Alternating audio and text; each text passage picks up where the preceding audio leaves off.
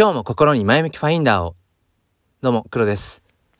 えー、もう早速本題っていう感じなんですけど、あのー、まあ、ここ最近に始まったわけじゃないんですが、あの、なんていうのかな。普段、いわゆるその SNS、まあ、いいねとか、その、拡散性があるとか、うん、なんていうのかな、その、まあ、うん、不特定多数の人が目にするみたいな、なんかそういった、まあ、代表格としては、まあ、TwitterX ってものがあると思うんです。で結構その Twitter ター民というか、もう X 民っていうのかな、もう言いづらいですね。ツイッターと X をなんか両方言わなくちゃいけない。この流れ何っていう まあいいや。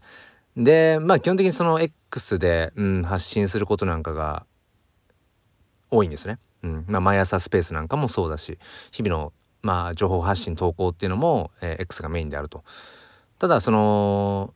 まあね、NFT 界隈なんかに足を踏み入れてからは Discord というまあチャットツールうん、なんかも使うようになってそのディスコード内で、えー、やり取りをするようなことも出てきたりとかして。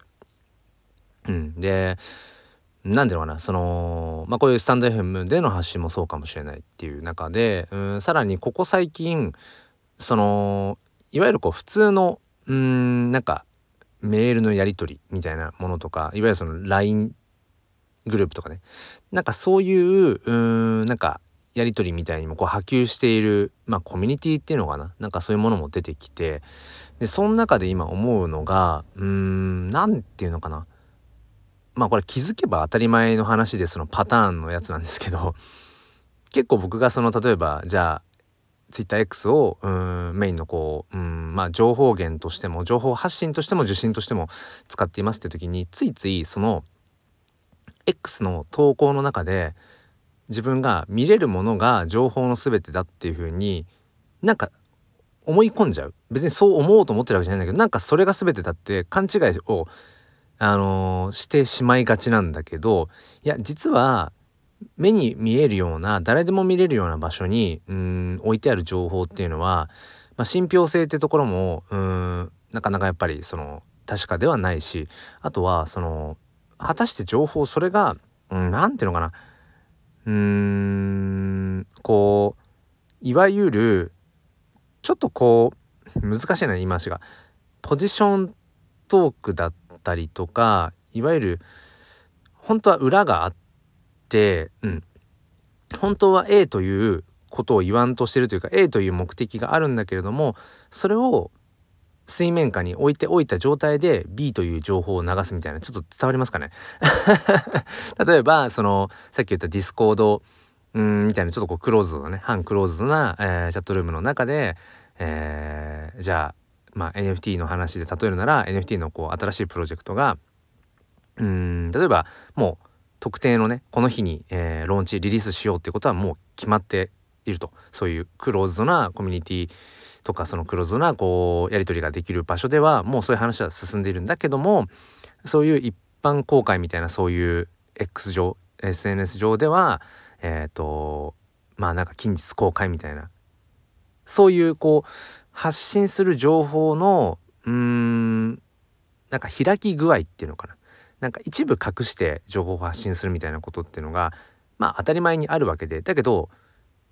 ともするとそのことを忘れてしまって今自分が見ている情報が全てなように受け取ってしまいかねないなってこと最近改めて思うんですよね。うん、っていうのもまあここ最近僕がその何でしょうねそのうーんまあ今の文脈からねさせていただけると思うんですけどまあ普通に SNS 上でこうやり取りをしているだけでは得られないような、うん、なんか情報だったりそういう動き、うん、なんか特定のコミュニティ内水面下での動きみたいなものを知るような機会がやっぱ増えてくる中でなんか僕自身も、うん、やっぱり発信の内容っていうのをある程度こう選択してるんですよね。うん、これはちょっと表では出さない方がいいなとかなんかその嘘をつくとかじゃなくてなんかその100ある、まあ、情報とかっていうものを例えば50しかあえて出さないとかなんかそういうことを僕自身がここ最近やるようになって、まあ、結構これはこれでなんかうーんまあまどろっこしいなと思う瞬間もあるんですけどうんバカ正直で全部言っちゃうタイプなので。でその辺りがなんかうまくうんなんか線引きをしながら話さなくちゃいけないななんてことは最近よく思うんですけどうん、なんかねそんなことを考えた時にじゃあ SNS で発信するものって結局何のためなんだろうなっっていう目的がやっぱりこう改めて大事だなってことをそう思いましたね。だからほん例えば真の本当の例えば情報事実みたいなものがうーん今目の前にあるとしてそれをうん例えば SNS でまんまその情報の姿のまんま発信をするとしたらそれは何のためなのか。逆にいやそれをわざわざ SNS で全て、えー、まんま出す必要はないかもしれないとか、うん、いやそもそも SNS とかでそれを伝える必要はないとかっていうふうにこの世の中にあるいろんな事象とか情報とか事実っていうのは当たり前だけど、うん、全てはやっぱり共有されてないですよね。例えば新聞紙に載るニューステレビで流れてくるニュースとかっていうのもあれは全部結局いわゆる特定のこう、うん、メディアのフィルターを通っていたりだとかある種なんかこうバイアス越しっていうのかな、うん、なはずなんですよね。うん、その、うん、フィルターを通った上で中には曲解されてるものもあるかもしれないし、まあ、情報操作みたいなものもあるかもしれないし、うんねまあ、それこそそのうん釣りタイトルじゃないけど、うん、ちょっとこう情報をこう脚色してみたりだとかっていうようなことが往々にしてあるわけじゃないですか。だからその今更この2023年がそろそろ終わろうとしてる時にこの話をするのもなんか野暮ですけど本当にその情報リテラシーっていうものがよりこう問われてくるなって。それは自分が発信する側に立ってみてうん改めて思う。ここ最近思うところですね。うんそう。だからなんだろうな。うまくまとめられない気がするけどうん。やっぱ目にするものが全てじゃない。当たり前なんだけど、うん、でいわゆるその情報として受け取ってる媒体、まあ、新聞でも、まあ、テレビのニュースでもそういう、うん、SNS みたいなものだとしてもとにかくこう受け取れるさまざまなメディアというのがでもそれを通して全てを知ることはできないわけですよね。うん、まあそれこそまあここ最近ちょっとそのね、あのー、120万円というまあちょっと自分の中では過去最高額の、まあ、投資を、まあ、したわけなんですけども、まあ、例えばそういう投資とかその資産運用とかっていう、まあ、その文脈で考えた時に、うん、よりお金も、うん、お金持ちはよりそこにさらにお金を得られるような情報が、まあ、集まってくるっていう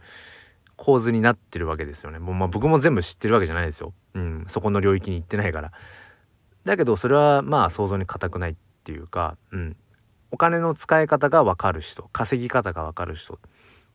マネーリテラシーが高い人だからこそ入ってくる情報っていうのはもちろんあってそれはリテラシーの低いうん人には当然その情報っていうのは見つけることすらできないわけですよね。うん、だそういう意味ではやっぱ情報格差社会というかうんなんか今ここに来て、うん、改めてそれをね最近痛感するんですよね。うん、でまあその上でじゃあ自分がどうしていきたいのかまあどのそのうん立場立場というか、うん、どのレイヤーの人としてやっぱそこは振る舞っていきたいのかって思うと、うん、やっぱりよりその包み隠さずというのか真のその情報の姿としてなんか受け取れるようなうんまあなんかそうね人になっていきたいなっていう今思いが漠然としてそうありますね。うん、だから本当にそのなんだろう真の情報というかそういったものっていうのは SNS 上にはないよっていう こと。うん、本当にそういう旬旬なもう本当に新鮮で、えー、本当に誠の姿をしたその情報っていうのは、うん、やっぱり特定のうん普通に生きてたら、うん、普通のアンテナの高さ角度数じゃあたどり着けないような場所。それはフィジカルの意味でも、うん、まあ比喩としても。そう、うん、やっぱりそういう簡単には見つけられないような場所にきっとこの世界の真実ってものがなんか隠れてるんだろうななんていうねちょっとあのー、終始何の話をしてるんだって今自分でも思いながら話してるんですけども、うん、タイトル付けが難しいですが何でしょうね。情報とは何かみたいな。そんな感じでしょうか。今日はあそんな感じのねお話をさせていただきました。うん、ちょっとここ最近自分がまたなんだろうな次のフェーズにうーん突入できそうな予感があるんでしょうね。なんかわかんないけど。うん。人生のフェーズにおいて。そう。うん。だから多分今ねいろいろこう言葉にするうまくできない、えー、感情とか、えー、概念が多分ね最近増えたんですよね。だから自分で喋っててもな全然うまく言語ができてないなってでもこういう時っていうのはおそらく、まあ、また自分自身がステップアップできるような予兆なんじゃないかなっていうのは、うんまあ、直感で感じていたりします。はい、ということで、えー、もっともっと言葉をまあ、研ぎ澄ませて、えー、より伝わっていくように、えー、話せるように精進したいなと思います。ということで皆さん良い一日をお過ごしください。ではまた。